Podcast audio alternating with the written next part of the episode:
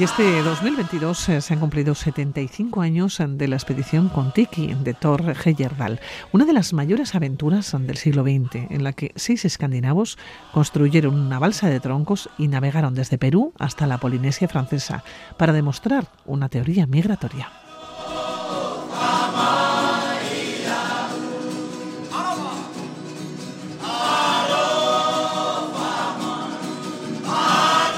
El nombre de la embarcación se debía al dios organizador del mundo andino, Viracocha, de quien se decía que antiguamente había llevado el nombre de Contiki. Por cierto, el nombre del libro que escribió Heyerdahl sobre su experiencia.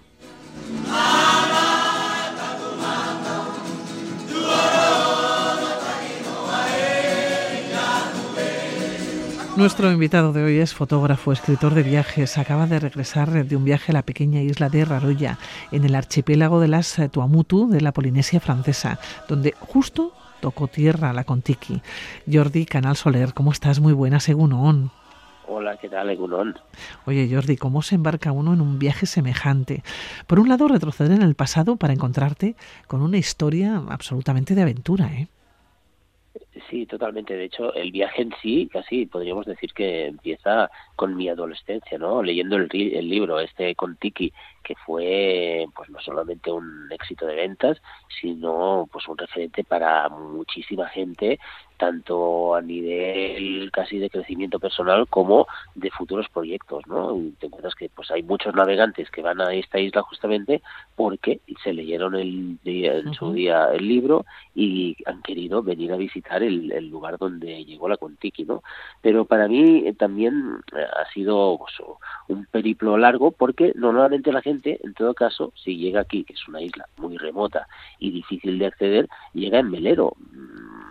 A nivel turístico en avión llega muy poca gente porque existe la complejidad de que al tratarse de una isla, primero que está en un en uno de los cinco archipiélagos de la Polinesia francesa, pero que ya está bastante alejado, que son las Tuamotu. Y dentro de las Tuamotu está mm, como en, la parte más distante ¿no? de Tahití, está más casi a 800 kilómetros. Y la otra complicación es que solo hay un vuelo semanal, de manera que quiere decir que quien llega aquí en avión tiene que esperarse toda una semana para, para poder salir a Tahití, exactamente. Bueno, Jordi, habrá quien esté encantado. Una semana o, uno al mes para que no te puedan sacar de allá. De, hecho, sí. Eh, lo que pasa es que también eso hay que tomarlo un poco con pinzas, ¿no? Porque lo que siempre se dice que es el paraíso, al final también cuando estás acostumbrado a un dinamismo que ahí pasa a ser cero porque pues casi es relax total, pues llega un momento que también te, te angustias de, de no poder hacer nada, ¿no? O sea que ahí hay que verlo. Lo que pasa es que yo sí que fui eh, justamente con, con, un plan de trabajo, no me fui ahí de vacaciones, ¿no?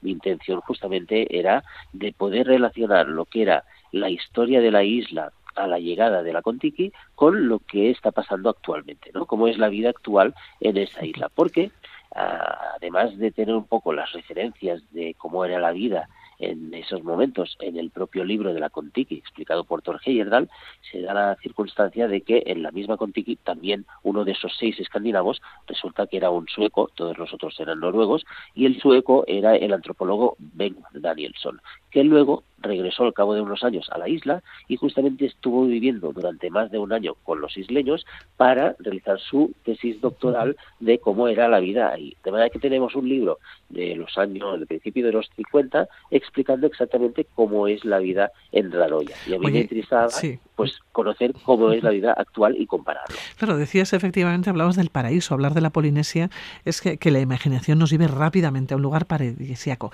¿Es así? Sí, la verdad es que sí sí lo es, eh, con eh, pues eh, ciertas ciertos matices podríamos decir, ¿no?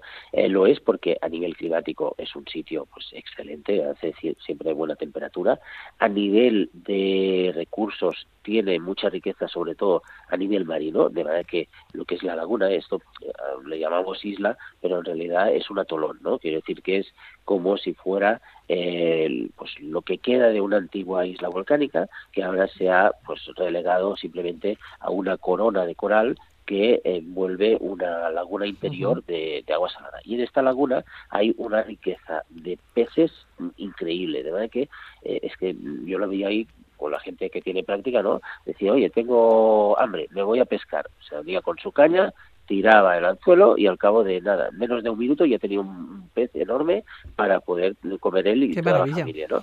O sea, que es, es, una riqueza que luego también, incluso cuando haces buceo, pues es, es preciosa, ¿no? De verdad que lo tienen todo solucionado a nivel de comida.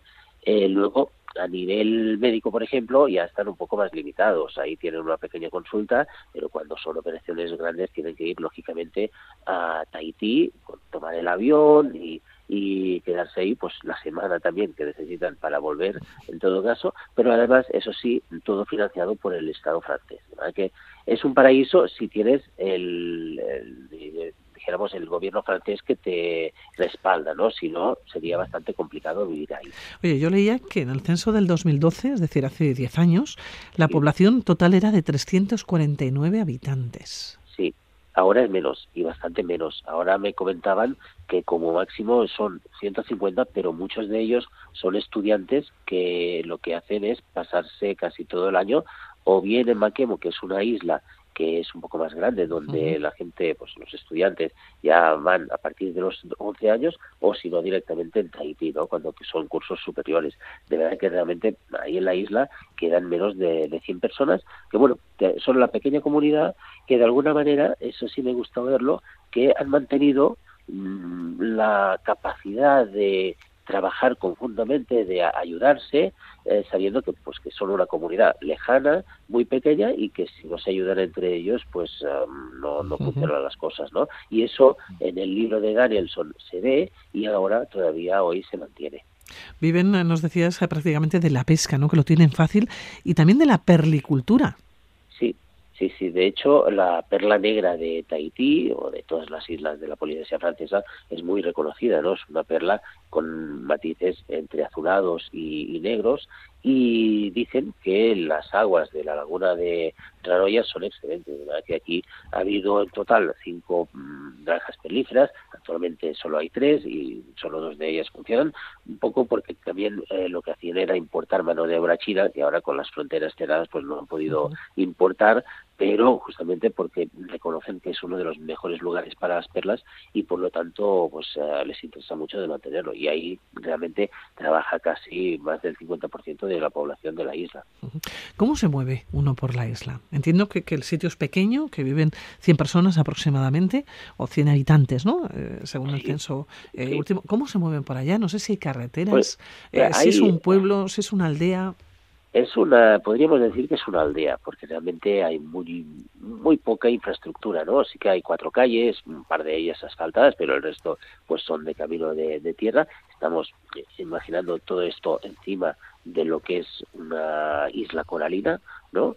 Y uh, tienes, por un lado, lo que es la costa de la laguna interior, que es muy suave porque no hay casi oleaje, y en cambio, del otro lado, tienes la costa del Océano Pacífico que ahí pican las olas pues fuertes y por lo tanto pues es otro ambiente no y de hecho ellos eh, pueden diferenciar perfectamente qué tipo de especies de peces están en uno u otro lado y por lo tanto según lo que quieran pues se van a un sitio u a otro no y eh, en cuanto a, al moverse pues realmente hay podríamos decir tres cuatro coches como máximo ahí en la isla y un par de ellos pues son camiones. Hay el camión de, del aeropuerto que es obligatorio tenerlo a nivel de pues contra incendios no y luego una pequeña furgoneta que sirve para el ayuntamiento para mover material no eh, y luego un par de coches particulares pero que solo sirven para ir al, aeropuerto no no hay nada más no eh, todo lo otro pues son pequeños, es como si fuera pues casi un,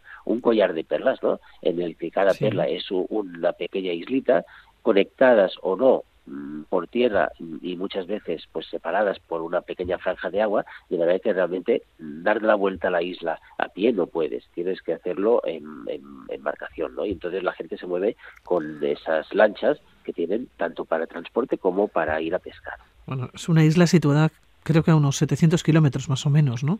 Eh, de, de, Tahití. Oye, mm, y también tengo la sensación que son felices al menos eso me dijeron. ¿no? Realmente entrevistando a la gente, que estuve hablando con, con todos ahí, sí que hay que saber francés porque si no, no eh, inglés no saben. Incluso algunos me encontré con un señor de más de 80 años que no hablaba ni francés. Eh, me tenía que traducir su hijo porque si no, no lo entendía, ¿no? Y ellos lo que te dicen es que, claro, ellos están acostumbrados a, a vivir ahí. Por lo tanto no echan en falta ese dinamismo que quizá pues a nosotros los occidentales pues no nos falte no y por lo tanto ellos mm, tienen todo resuelto desde eh, pues las temperaturas. Ahí pues no hay aires acondicionados porque también pasa una cierta brisa constante y por lo tanto tampoco hace tanto calor. Eh, tienen comida asegurada, mm, incluso tienen otra fuente de riqueza que es la, el cultivo del coco, de la copra, ¿no? La fabricación de, de, coco seco para la obtención de aceite. El aceite de coco que nos llega, pues se hace así, ¿no? Se corta el coco, se deja al sol, se deja que se seque y luego lo pones en un saco y eso te lo compra el Estado a un precio bastante elevado y por lo tanto si quieren dinero pueden sacarlo haciendo copra. De manera que para comprarse las pequeñas cosas que necesiten tienen de tiempo de sobra para fabricar esa copra y por lo tanto de obtener el dinero. Y por lo tanto pues son felices porque lo tienen todo. Y tiempo para estar relajados el tiempo para estar relajados, para hablar, que eso es, pues es muy importante, de, de las sociedades polinesias, ¿no? Te encuentras gente pues que va paseando y se ponen ahí pues a, a, a charlar, uno iba, yo qué sé, a hacer algo, pero pues llega una hora más tarde porque se ha quedado charlando con un amigo que se ha encontrado por el camino. Pero no hay prisa. No, la prisa aquí no existe. Realmente, si quieres hacer algo, pues tienes todo el día para hacerlo. Y si no, pues mira, ya, ya será mañana. No, tampoco no corre tanta prisa. Estamos hablando del siglo XXI, pero decíamos también que en el 2022 se han cumplido 75 años de la expedición de, Contiki. ¿Les cambió la vida de alguna manera a los isleños la llegada de la Contiki o, tiene algún recuerdo de, de esa expedición? Lo tienen eh, la gente joven no porque pues sí que saben que ahí de hecho hay el, lo que llaman ellos el Motu Kontiki la, la, pequeña islita donde llegaron los escandinavos y que de hecho estuvieron ahí dos semanas antes de que los encontraran los nativos no eh, y hay un pequeño monumento que, que, recuerda pues el paso de la Contiki, pero si no fuera por eso, realmente mm, exactamente qué fue la expedición o incluso qué teoría intentaba pues ver si era correcta o no, eso no ya no se acuerdan, excepto la gente mayor y en este caso pues este señor de más de 80 años con el que pude hablar, sí que se acordaba porque él en ese entonces tenía siete años cuando llegó y se acuerda perfectamente de la llegada de los escandinavos, incluso de la comida que traían, porque con, cuando llegó la Cantiki llegó pues arrastrado por las olas, embarrancó en el islote y todo lo que tenía en la cubierta pues se fue flotando por la laguna hasta llegar justamente a las playas del pueblo. Y eran los niños los primeros que fueron encontrando esas latas llenas de alimentos y, y las fueron abriendo y encontrando pues que eso estaba estaba buenísimo, ¿no? Y claro, fue gracias a eso que dijeron, oye, aquí ha pasado algo, alguien ha naufragado y hay que irlos a buscar, ¿no? Y gracias a la llegada de, los escandinavos, pues fue un poco la llegada de, la civilización, en ese caso. Lo que pasa es que pues, luego ah, ya se fueron y la vida siguió tan tranquila como había sido hasta entonces. Oye, has hablado de comida y hemos hablado de pesca, una comida muy basada, una gastronomía muy basada ¿no? en el eh, pescado. Pero ¿cuál sería el plato, no sé si el plato típico de allá? Ahí, mira, el plato típico, que también sería para toda la Polinesia, es un plato que realmente está muy bueno, que eh, se llama el poisson cru ole de coco, que es el pescado, y, con leche de coco, ¿no? Eh, lo hacen marinado, está realmente muy rico porque es totalmente fresco, te, lo pueden preparar en un momento sacando el pescado del mar, ¿no? Pero también eh, tienen otras curiosidades, ¿no? Como por ejemplo en, las bodas, eh, justamente mm, pocos días después de estar yo allá, se iba a casar uno de los chicos con el que hice más amistad y me decía, oye, ahora tendré que ir a cazar, ¿no? Y, digo, a saber qué, ¿no? Eh, pues resulta que eran tortugas porque el plato más característico o más esperado de las bodas es eh, pues la carne de tortuga y hay que ir a buscarlos pues incluso cazándolos de la manera tradicional con un arpón y pues arrastrándolos entonces a, la costa y luego cociéndolos en lo que es el horno tradicional polinesio que es es una zona excavada en la en la arena, ¿no? Un relleno de, piedras calientes, se pone ahí la comida envuelta en hojas, se tapa y se espera que unas horas que hasta que se cueza el, el alimento. Y eso es el plato típico y más esperado, como digo, en las bodas. Jordi, tú eres fotógrafo y es escritor de viajes. Eh, ¿Podemos ver las fotografías de alguna manera? Eh, se podrán ver, sí, sí. De hecho, está reciente el viaje que todavía no las he colgado, pero ya estoy haciendo, preparando varios artículos y, y, se podrán ver. Incluso también ya tengo suficiente material como para hacer un libro que de alguna manera pues eh, tenía muchas ganas de hacerlo, no solo para reivindicar lo que es la gran aventura de la Contiki, a pesar de que la teoría que intento demostrar fuera errónea, ¿no? Eso siempre hay que tenerlo en cuenta, pero para mí la Contiki fue una de las mayores expediciones del siglo XX, pero también reivindicar la figura del antropólogo, de, Ben Danielson, que de alguna manera fue uno de los grandes conocedores de la cultura polinesia y gracias a la llegada aquí a Raroya pues pudo desarrollar todas sus teorías. Pues estaremos muy pendientes, eh, Jordi Canal Soler. Darte las gracias por atender la llamada de Radio Vitoria, por contarnos, por acercarnos, ¿no? Esta isla, Raroya. Que te vaya muy bien y seguimos charlando. Muchísimas gracias. Hasta la próxima. Gracias.